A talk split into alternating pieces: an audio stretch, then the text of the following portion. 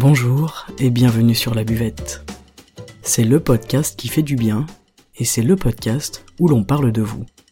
Je m'appelle Margot Bussière, je suis coach de vie humaniste et à travers ce podcast, je vous accompagne vers un mieux-être, un mieux vivre, un épanouissement intérieur ainsi qu'un éveil de votre conscience et pourquoi pas de votre spiritualité. Je vous remercie d'être là aujourd'hui et je vous souhaite une excellente écoute.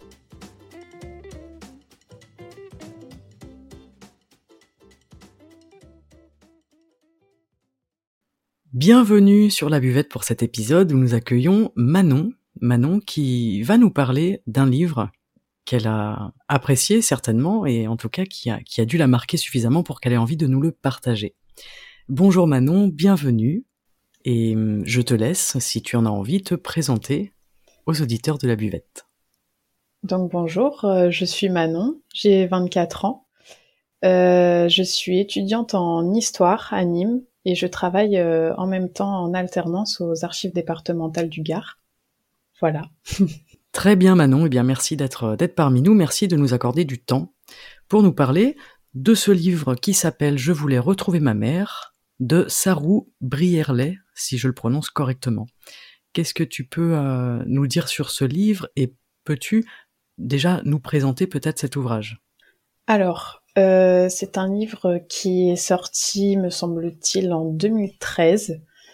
C'est un livre autobiographique, donc de Sarou Brierlet, qui raconte son histoire. Donc, euh, c'est quelqu'un qui est né dans un petit village euh, d'Inde et qui s'est retrouvé perdu à l'âge de 5 ans qui s'est retrouvé euh, de l'autre côté du pays, tout seul, sans sa maman, sans ses frères et sœurs, parce qu'il s'est endormi dans un train qui est parti sans qu'il ne le sache. Donc il s'est retrouvé perdu de l'autre côté du pays, sans parler la même langue que, que les habitants de, donc de Calcutta. Il a arpenté les rues pendant plusieurs semaines, euh, il a dormi dehors, essayé de manger ce qu'il pouvait, jusqu'à se retrouver en orphelinat, où il a pu être adopté par un couple d'Australiens. Donc il est parti, euh, il est parti en Australie pendant 25 ans. Ouais, c'est ça, 25 ans. Il n'arrêtait pas du coup de penser à sa famille, hein, qu'il avait quitté euh, brusquement et et il a essayé de chercher d'où il venait, où il habitait, en, essayant de se souvenir. Et il a réussi à trouver, euh, à retrouver sa maison et sa famille grâce à Google Earth. 25 ans plus tard, il a réussi à, rentrer chez lui. C'est une histoire, euh, c'est une histoire touchante. Et puis euh, peut-être que certains ont vu le film Lion. Si je ne dis pas de bêtises, c'est l'adaptation de ce livre, Manon. Oui, c'est ça, oui. Voilà, c'est un film quand même qui avait, euh, qui avait bien marqué les esprits lorsqu'il était sorti euh, au cinéma. Oui, oui, il est, il est vraiment euh, bouleversant parce qu'on se rend compte en fait d'une réalité qui nous est totalement inconnue. Il est, ouais, très, très, très touchant. Toi, aujourd'hui, pourquoi tu as eu envie de présenter ce livre-là? Euh, j'ai eu envie de présenter ce livre-là parce que de base, je ne suis pas quelqu'un qui lit beaucoup de livres. Euh, j'ai vraiment un problème avec l'imagination des personnages, des endroits. Et en fait, ce livre-là, je pense qu'il n'y a pas une seule page où je n'ai pas pleuré. Il m'a marqué déjà dans ce sens-là, dans le sens où ben c'était la première fois qu'un livre me marquait autant. Et vraiment, en fait, on suit cet enfant de 5 ans. Enfin, je sais pas si on se rend compte mais à 5 ans, se retrouver perdu dans une ville qu'on ne connaît pas, avec des, des habitants qu'on ne connaît pas, dans une langue qu'on ne connaît pas, dans un pays qui n'a pas le même niveau de vie que nous. Vraiment, en fait, ça m'a marqué je me suis mise à la place de ce petit garçon et c'était, euh, ça, ça m'a brisé le cœur quoi à chaque page de ce livre. Donc euh, il m'a marqué et j'ai eu envie de, d'en parler pendant ce podcast. C'est vrai que, le, que cette histoire, elle est quand même incroyable en fait. C'est incroyable et c'est une, une belle leçon de vie aussi parce qu'effectivement, quand on se met à la place de ce petit enfant, euh, il y a de quoi avoir très peur. Et euh, je sais pas comment on peut faire pour euh, réagir comme ça et tu vois, s'en sortir comme ça. Je trouve ça assez admirable. Ah oui, oui, tout à fait, parce que vraiment, en fait, c'est ce que je disais, c'est que la mentalité là-bas, elle n'est pas la même, le mode de vie n'est pas le même, et en fait, là-bas, la pauvreté, elle n'est pas du tout la même non plus. Je pense qu'on se rend pas compte que dans la rue, il y a des tonnes de gens euh, qui s'accrochent aux jambes des autres pour essayer d'avoir de la nourriture. Enfin, c'est c'est quelque chose d'hyper marquant. Et je me dis, quand on a cinq ans, de de se retrouver perdu au milieu de ça, ça doit être vraiment effrayant. Mais en même temps, c'est une si belle histoire. C'est on a un peu le le cœur coupé en deux, quoi. Et on est d'accord que c'est une histoire vraie? Oui, c'est une histoire vraie. D'accord. D'autant plus impressionnant. oui, c'est ça. Est-ce que dans ce livre, il euh, y a des valeurs particulières qui t'ont marqué? Alors moi, des valeurs, voilà, j'allais dire des valeurs humaines, pardon, ou tu vois des, valeurs de vie? Ouais, j'ai été marquée ben, d'un côté par euh, l'indifférence des gens et d'un autre côté par la gentillesse d'autres personnes en fait et la bienveillance. L'indifférence parce que quand on voit un petit enfant de 5 ans euh, perdu qui ne sait pas où il habite, qui ne sait pas même, pas prononcer son prénom, c'est, j'ai du mal à imaginer comment on peut rester indifférent face à ça. Et en même temps, pour toutes les personnes qui lui sont venues en aide, je trouve ça vraiment admirable, quoi. Par exemple, pour ses parents adoptifs, qu'il les laissé euh, retrouver en fait euh, la trace de sa famille, qu'il les même accompagné dans cette euh, dans cette démarche-là, qui l'ont ensuite accompagné rencontrer sa mère, sa mère biologique. Je trouve que cette gentillesse-là, elle elle a pas de prix. Elle a vraiment pas de prix et, et c'est, ces valeurs-là qui m'ont touché en fait. C'est l'aide à la personne. D'accord. Le côté humain, quoi. Oui. Oui, c'est ça. Dans le livre, est-ce qu'on ressent euh, vraiment cette étape, tu sais, du voyage, presque du voyage initiatique, à partir du moment où il part pour euh, retrouver justement sa mère? Alors moi je trouve que oui, je trouve que vraiment à travers le livre en fait on se met à sa place et c'est très bien écrit déjà parce que donc il a écrit le livre et il l'a sorti euh, un an après euh, seulement avoir retrouvé sa mère biologique. D'accord. Et je pense que c'est quelque chose qui l'a poussé à vivre en fait, de retrouver euh, ses origines et de retrouver sa maison et de retrouver euh, son frère et sa sœur. Et ouais, je trouve que le l'aspect du voyage est, est très très bien représenté. Est-ce que ça fait évoluer le personnage, par exemple, tout ce voyage, toute cette quête aussi d'une place, parce qu'on sent qu'il part retrouver quelque chose, mais à la fois il part aussi retrouver sa place, sa place d'enfant euh, dans son pays avec sa maman, avec son, son frère et sa sœur. Ouais, ben en fait, il apprend qui il est. Même s'il avait que 5 ans au moment où il a été adopté, en fait, il se rendait compte de ce qu'il avait perdu en quelque sorte. Et il se rendait compte que bah, qu'il n'était qu'un enfant.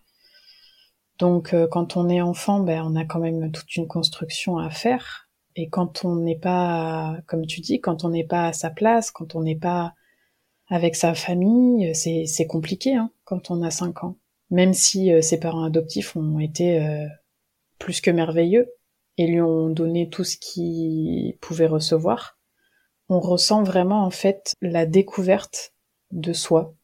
C'est vraiment ça, on se doute bien aussi qu'à travers tout ce qu'il a vécu déjà enfant, jusqu'au moment où il part retrouver sa famille, même si sa famille, il en a déjà une de famille, je veux dire, il n'est pas là pour remplacer tout ça, mais ça doit quand même euh, demander d'une un sacré courage, et de deux, de remettre en question aussi tout ce que tu as construit jusque-là. C'est-à-dire que tu pars et tu sais pas ce que tu vas trouver là-bas. Tu vois, dans quel état d'esprit est-ce qu'il part? Est-ce qu'il sait que sa maman, elle est toujours en vie ou pas? Ben Justement, en fait, il, il sait pas, il espère. D'accord, c'est tout dans l'espoir. Il espère vraiment, en fait, c'est, et c'est, euh, on va dire, le fil conducteur euh, du livre, c'est l'espoir.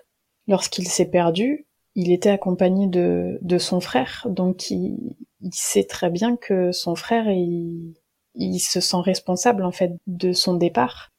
Et du coup, il, il est vraiment, il, a de l'espoir et la seule chose en fait qu'il veut leur dire, c'est je suis vivant et je vais bien. Ça met les frissons un peu quand même. Hein c'est mais vraiment vraiment bouleversant. Et en même temps, tu vois, ce qui est dingue, je trouve, c'est qu'il y a, moi, je peux pas penser autrement qu'à hum, un destin inévitable. Parce que ce qui lui est arrivé, c'est quand même incroyable, de, déjà du début à 5 ans. Euh, c'est incroyable qu'il s'en soit sorti, c'est incroyable tout ce qui s'est passé après. Le jeune homme qui devient, l'homme qui devient, tu vois. Euh, je trouve que son destin de vie, il est fou tu peux pas ne pas te demander qu'est-ce que j'aurais été s'il n'y avait pas eu ça. Qu'est-ce que lui il aurait été si bah, il avait toujours vécu avec sa maman euh, euh, en Inde et que rien n'avait rien de tout ça n'était arrivé. Bah, puis surtout qu'il venait d'une famille donc très pauvre parce que lorsqu'il s'est perdu, en fait, il était en train d'essayer de ramener de l'argent chez lui, pouvoir nourrir sa famille. Donc déjà à 5 ans, n'ayant pas de n'ayant pas de père. Donc oui, c'est sûr. Et puis il est parti en Australie. Il a été élevé par une famille euh, australienne, donc je veux dire, à 5 ans, on est tellement jeune que je pense que lui-même, en fait, il s'est senti tout de suite australien. Et c'est au fur et à mesure de sa vie que des souvenirs revenaient et qu'il ressentait en fait le besoin de, de raccrocher des images à ces souvenirs-là, enfin des, des sensations, des odeurs. En fait, il a basé ça sur des souvenirs qui lui revenait petit à petit, jusqu'au jour où, où il s'est dit, il me faut les retrouver, quoi. Ouais, c'est aussi euh, l'urgence. Euh, tu vois, c'est le moment, quoi. C'est ça. Parce qu'il avait 25 ans quand il est retourné, c'est ça, non? Non, en fait, il en avait euh, 30. Euh, enfin. ah oui, voilà, il a cherché pendant 25 ans, pardon, je me rappelais plus. Donc, euh, ouais, il avait une trentaine d'années. Il a cherché pendant 25 ans. Donc, il est arrivé en Australie, il avait 5 ans. Il a cherché sa famille pendant 25 ans. Il les a retrouvés, enfin il est allé les voir euh, en 2012. Ce qui est fou aussi, c'est qu'il ait retrouvé la maison en regardant les, les rues, les villages sur Google Earth. C'est ce que tu as dit au début. Ouais, c'est ça. C'est incroyable. C'est quand même incroyable, ça. C'est incroyable parce que l'Inde, c'est vraiment un pays gigantesque. Ouais on se dit quel est le pourcentage de chance de réussir à retrouver en fait euh, une petite maison quoi dans une petite rue d'un petit village euh, pauvre de l'Inde.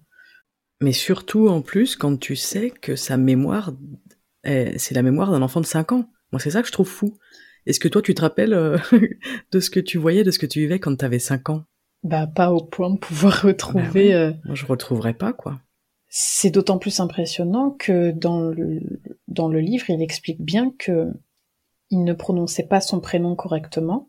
Il ne, il ne prononçait pas, pardon, le, le nom de son village correctement. Toutes ces petites choses, le fait qu'il prononce pas son prénom correctement ni le nom de son, de son village correctement, en fait, c'est ce qui a fait qu'il n'a jamais pu rentrer chez lui euh, jusqu'en 2012.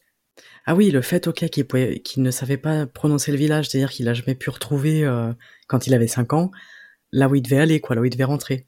C'est ça, parce que donc il a été, bien sûr, euh, quand il était à Calcutta, il a été interrogé par, par des policiers pour essayer de, de retrouver bah, sa maman, quoi. Et il ne prononçait ni son prénom correctement, ni le nom de, de sa ville, donc en fait c'était peine perdue, quoi. Oui, j'avais pas souvenir qu'il était recueilli par des policiers, donc qu'il aurait potentiellement pu, au final, retourner chez lui et que toute cette histoire euh, de vie n'existe pas. C'est ça, en fait, il a été, euh, c'est une personne dans la rue qui l'a trouvé et qui l'a emmené en fait euh, au, commissariat, je sais pas comment ça s'appelle là-bas. Donc il a eu quand même un espoir de, une chance en fait de retrouver sa maison à 5 ou 6 ans. C'est une histoire assez incroyable, je trouve, effectivement, euh, qui, qui mêle euh, espoir, tu vois, cette force qu'on peut avoir dans des moments de détresse incroyables, des moments où t'es es perdu et il y a personne d'autre que toi-même sur qui compter. C'est ça. Et à la fois aussi la, la, ténacité dont il a fait preuve pour retrouver ça, je trouve ça bluffant. C'est admirable en fait, c'est vraiment admirable. Euh qu'à cet âge-là, alors à tout âge, hein, c'est admirable, mais je veux dire vraiment à cet âge-là, 5 ans, tu n'es rien sans, sans, sans ta mère, tu n'es rien sans, sans tes repères, et je trouve ça vraiment, vraiment admirable qu'un enfant de 5 ans ait pu survivre en fait dans les rues d'une aussi grande ville euh, que Calcutta, parce qu'il a, me semble-t-il, euh, vécu dans la rue pendant trois semaines. À cinq ans, ça paraît incroyable. euh, Ouais, Chez nous, en tout cas, de notre société, euh, ça paraît incroyable, invraisemblable. c'est ça.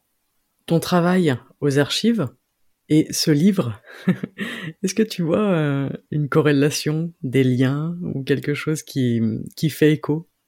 Bah, nous, aux archives, on conserve, on conserve les documents de la protection à l'enfance, notamment. Bon, maintenant, c'est un petit peu plus compliqué, mais il fut un temps où les, certaines personnes venaient aux archives pour essayer de découvrir euh, d'où elles venaient. Maintenant, il y a un cadre qui a été mis en place parce que c'est compliqué quand, euh, quand tu cherches d'où tu viens, que tu es entouré d'autres personnes qui viennent regarder euh, d'autres documents, que tu te mets à éclater en sanglots parce que, parce que tu, tu comprends tes origines.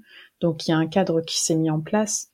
Mais, mais oui, il y a, il y a un lien. Il y a un lien. Oui, c'est pour ça, ça me- je trouvais ça intéressant, euh, le fait que tu aies choisi ce livre-là et que tu fasses ce métier-là aujourd'hui.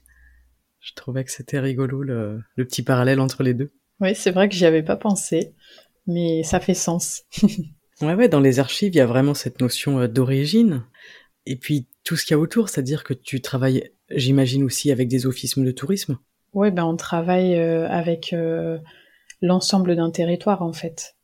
Tout, tout est, enfin, on a vraiment ce travail autour du territoire, ce travail autour de la recherche, plus particulièrement. euh, je travaille sur la généalogie, donc euh, c'est vraiment la recherche de ses origines. Ouais, donc ça, ça fait vraiment écho avec, euh, avec ce livre. C'est ça. C'est quelque chose qui te, qui te parle particulièrement, peut-être, qui te touche? Moi, ça me, ouais, ça me touche, ça me touche beaucoup. Alors là, la recherche, euh, elle est un peu différente parce qu'en général, en généalogie, euh, tu recherches euh, tes ancêtres plutôt pour avoir une idée de, de leur mode de vie à cette époque-là, d'avoir vraiment ce recul en fait sur ta famille. Mais là, la recherche, elle est dans ce bouquin, elle est, elle est différente, mais pas tellement, pas tellement que ça. Ouais, je suis assez d'accord, je la vois euh, différente. Ben, parce que l'histoire, elle est exceptionnelle, la situation est différente, mais je la trouve semblable parce que, comme tu l'as dit, euh, on recherche en fait nos origines, d'où on vient, et ça définit aussi indirectement qui on est.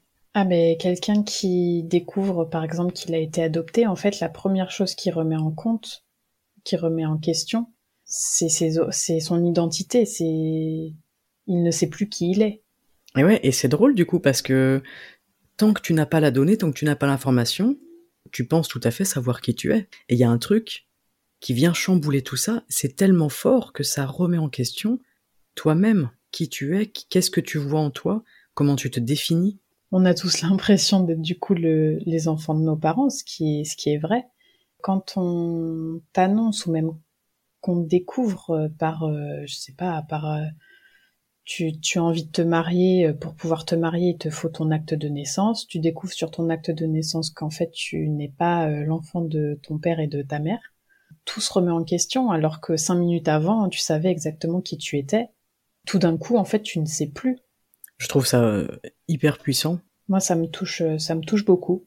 Donc, euh, je pense que, bah, du coup, dans ce livre-là, euh, j'ai retrouvé un peu quelque chose qui me, qui me touche particulièrement.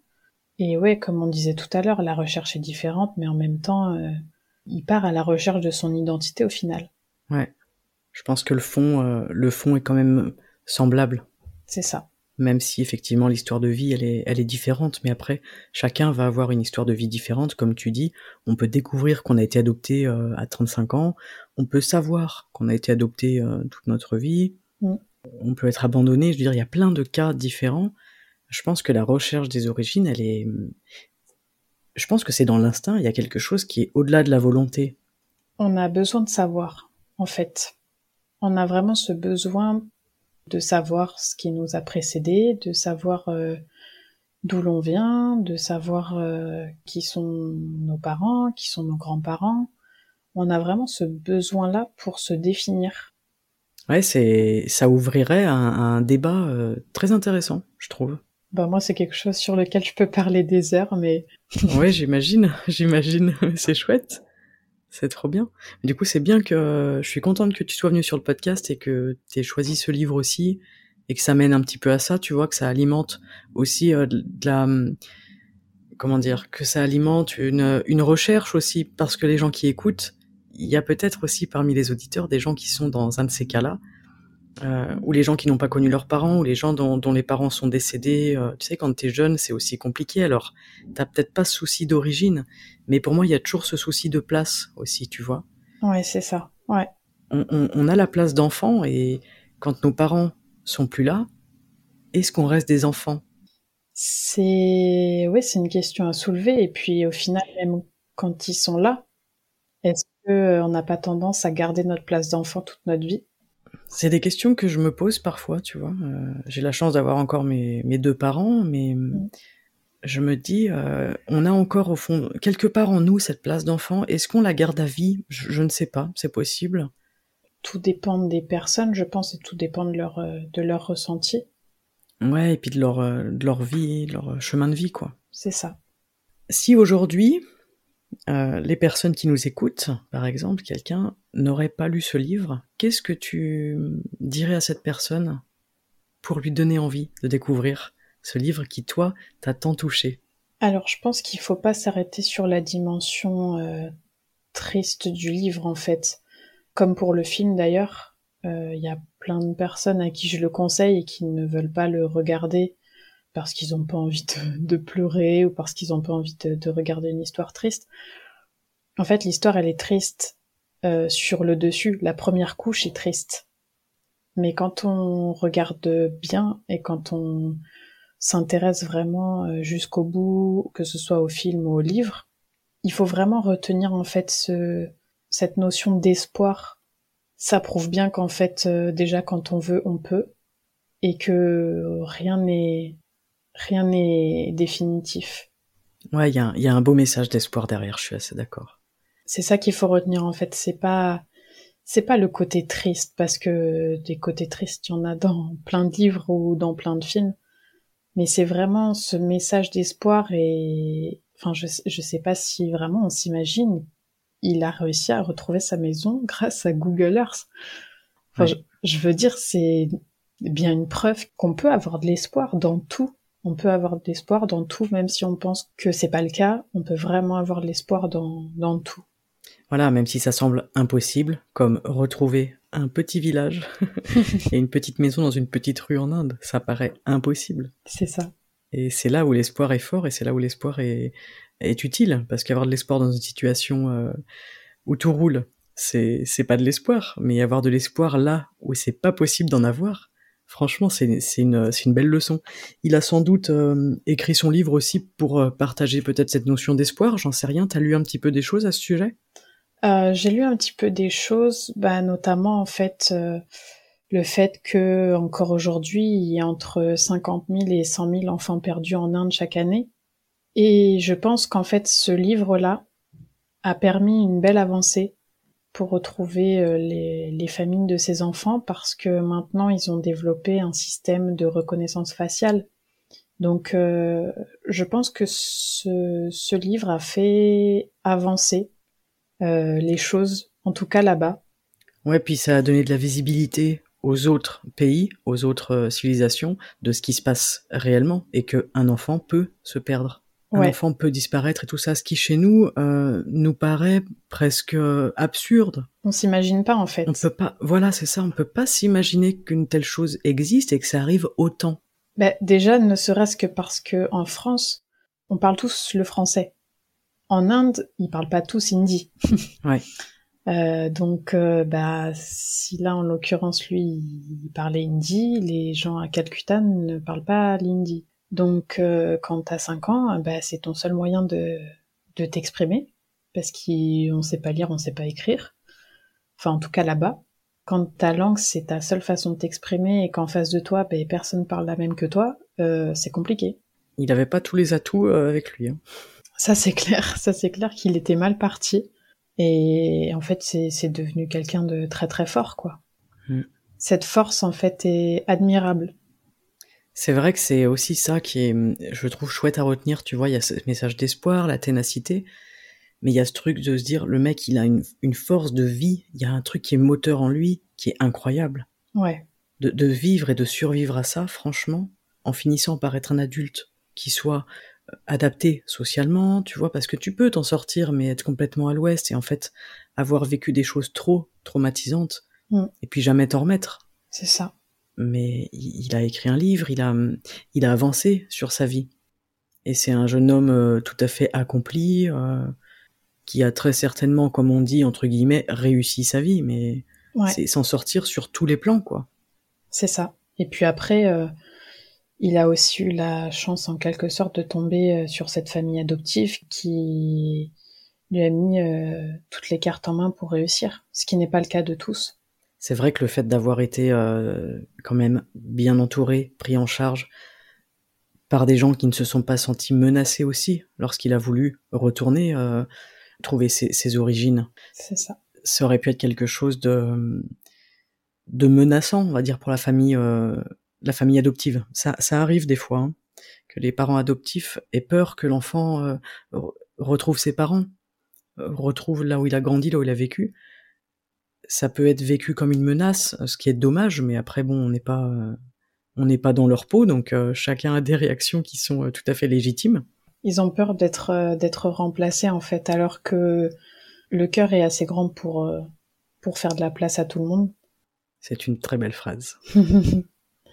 en fait, c'est aussi ce qu'il y a de beau dans ce livre-là. C'est vraiment aussi euh, l'espoir en l'humain.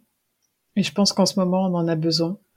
Ouais, je suis assez d'accord. C'était une bonne, euh, une très bonne idée de livre et je te remercie d'avoir partagé ça avec nous, Manon. Bah, merci à toi de, de m'avoir permis d'en parler. Est-ce que tu as envie d'ajouter quelque chose euh, en rapport avec ta lecture ou autre chose? Est-ce que tu as envie de nous partager euh, une dernière pensée? Je, je voudrais pas trop en faire trop pour pas dégoûter les gens de, de ce magnifique livre qui, qu'il faut lire, quoi. C'est tout ce que j'ai à dire. Tout ce que tu as à dire, c'est que tu conseilles la lecture? C'est vraiment que je conseille cette lecture et que on voit vraiment les choses différemment après. Même, euh, même moi, hein, j'ai eu une forte envie d'aller faire euh, du bénévolat en Inde suite à la lecture de ce livre. Pour l'instant, ça s'est pas, ça s'est pas fait, mais euh, ma vie n'est pas finie, donc, euh, donc on verra bien.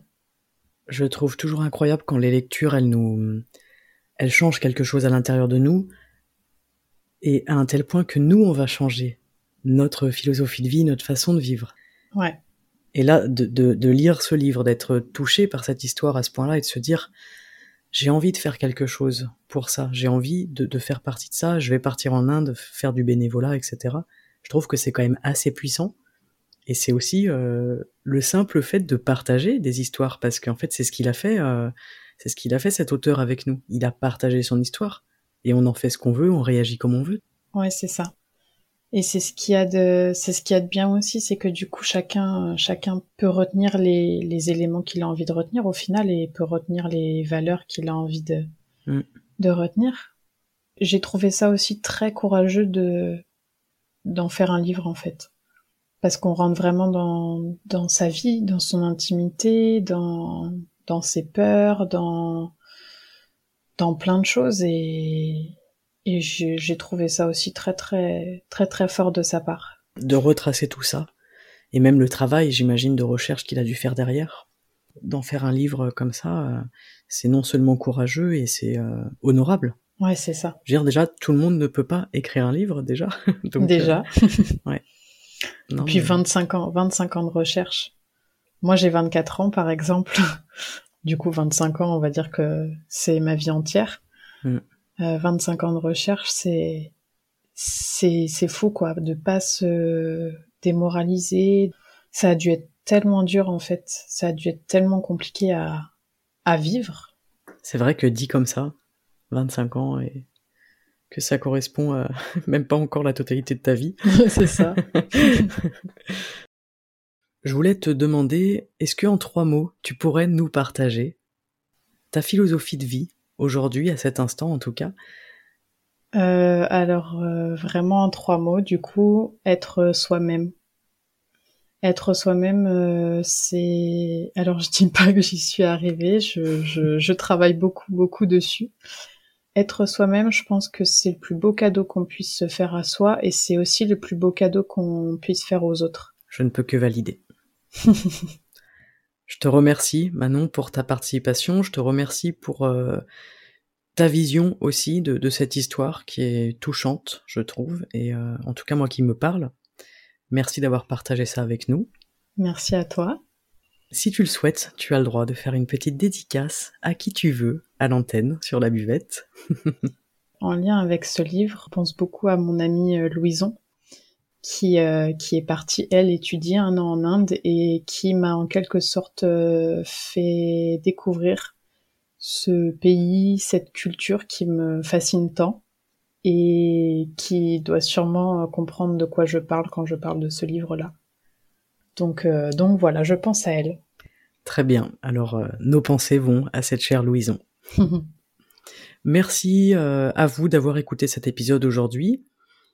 J'espère que Manon, ici présente avec nous, vous aura aussi donné envie de lire ce livre. Je voulais retrouver ma mère et peut-être qu'elle vous aura aussi donné envie d'aller regarder un petit peu votre arbre généalogique. D'ailleurs, Manon, pendant qu'on t'a avec nous, est-ce que tu aurais, tu connaîtrais un, un site web ou quelque chose où on puisse peut-être retrouver chacun nos arbres généalogiques?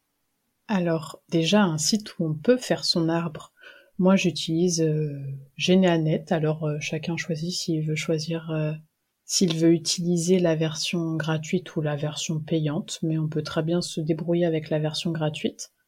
Et puis ensuite, bah, il ne faut pas hésiter à consulter les, archives départementales. Maintenant l'état civil est numérisé puisque c'est ce qui est le plus demandé par les lecteurs. Donc vraiment, il ne faut pas hésiter. Les archives départementales ne sont pas une vieille cave tenue par une vieille dame poussiéreuse.